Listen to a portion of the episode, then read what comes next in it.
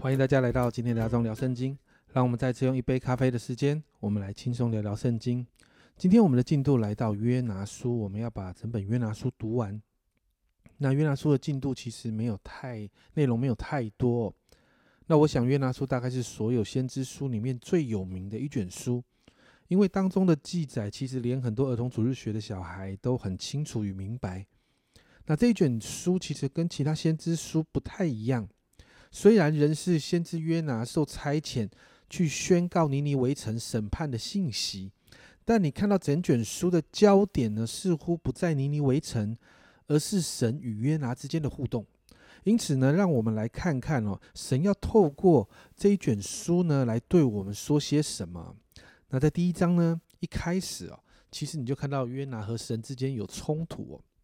在第一章的一到三节，耶和华的话临到。亚米泰的儿子约拿说：“你起来往尼尼微大城去，向其中的居民呼喊，因为他们的恶达到我面前。”约拿却起来逃往他斯去躲避耶和华。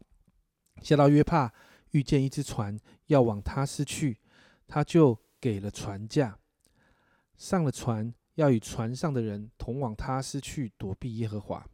圣经没有告诉我们为什么约拿一点都不想去做这件事。但很有趣的是，你知道吗？跟约拿大概同时期的先知阿摩斯啊，他是这样看待神的命命令的。在阿摩斯书三章八节说到：“狮子吼叫，谁不惧怕呢？主耶和华发命，谁能不说预言呢？”你看到阿摩斯啊，同同时间的阿摩斯是那样的啊，遵守神的命令，神要他说什么就说什么。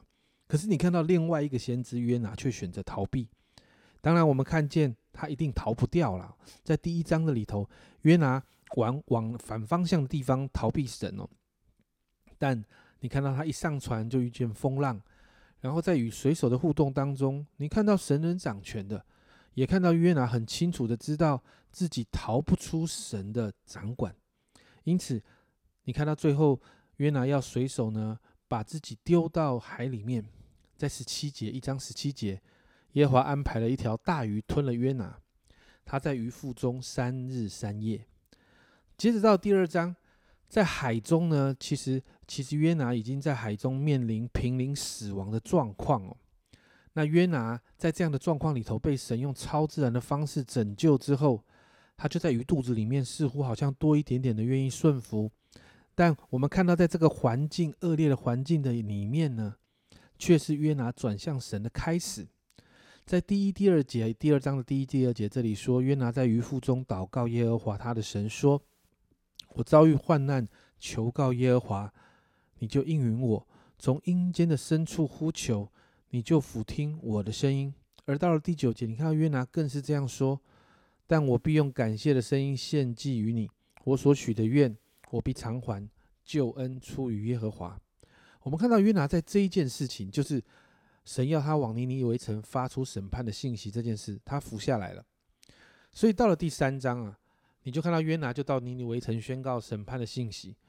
我想约拿可能就以为他宣告审判的信息之后，神就会开始审判这个城，他的任务就完成了。可是很令人讶异的是，这个信息到了尼尼微城之后，竟然带出了一个极大的悔改。你看到第五节啊，第三章第五节到第九节，尼尼为人信服神，便宣告禁食。从最大的到至小的都穿麻衣。这信息传到尼尼微王的耳中，他就下了宝座，脱下朝服，披上麻布，坐在灰中。他又使人告骗尼尼微通城，说：王和大臣有令，人不可藏什么，牲畜牛羊不可吃草，也不可喝水。人与牲畜都当披上麻布。人要切切求告神，个人回头做离开所行的恶道。丢弃手中的强暴，或者神转意后悔，不发烈怒，使我们不致死亡，也未可知。因此，你看到经文就说到，神就后悔，不把所说的这个灾祸就降在尼尼微城。然后接着，我们就进到其实最需要讨论的第四章了。好像到第三章其实可以结束了耶，可是到第四章啊。约拿书的第四章，这里呢，这个记载里面好像是一个额外的，但是重点就在这里。你看到四章的一节啊，这是约拿大大不悦且甚发怒。好奇怪哦，明明就是一件好事，人的悔改，人的转向，这是好事，但约拿没有办法接受神做这样的事情。约拿没有办法接受尼尼围城悔改，神就不毁灭。所以呢，在这件事情上呢，约拿觉得他死了比活着还好。当我们看到，呃，神呢在面对这个在闹脾气的先知的时候，神只说了这句话，在第四节，耶和华神说呢：“你这样发怒，合乎理吗？”然后你看到，神就用一棵蓖麻树呢，让约拿经历有遮荫的喜乐，还有没有遮荫那个太阳很大的痛苦。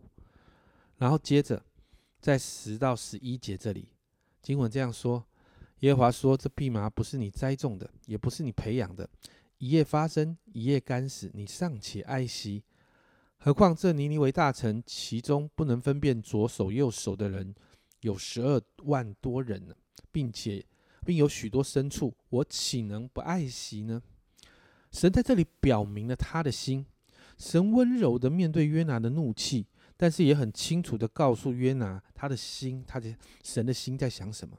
你知道神是公义的神，但是神也是完全慈爱的神。当人真实的悔改的时候，就会经历从神来的怜悯跟救恩。这是我们在先知书里面不断的提到的。神期待人的悔改。约拿书停在一个非常有趣的地方，就是神把自己的心意谈完之后就结束了。约拿书并没有继续说明约拿最后到底有没有服下来，因为这不是重点，重点是神让我们看到他的心。很多的时候，我们在服侍的时候，我们总是按着我们以为对的规则，我们以为对的次序来完成。我强调完成事情，我们就会以为好像我们就把服侍这件事情完成了，我们可以对神交代了，看起来好像有时候是没有问题的。但不要忘记，亲爱家人朋友们，我们在服侍的是神。神有权修改一切，所有的主权都在神那里，而我们要做的是要明白神的心意。因此，今天我们来祷告啊，神把他的心敞开在我们的面前，而我们是不是真的明白神的心呢？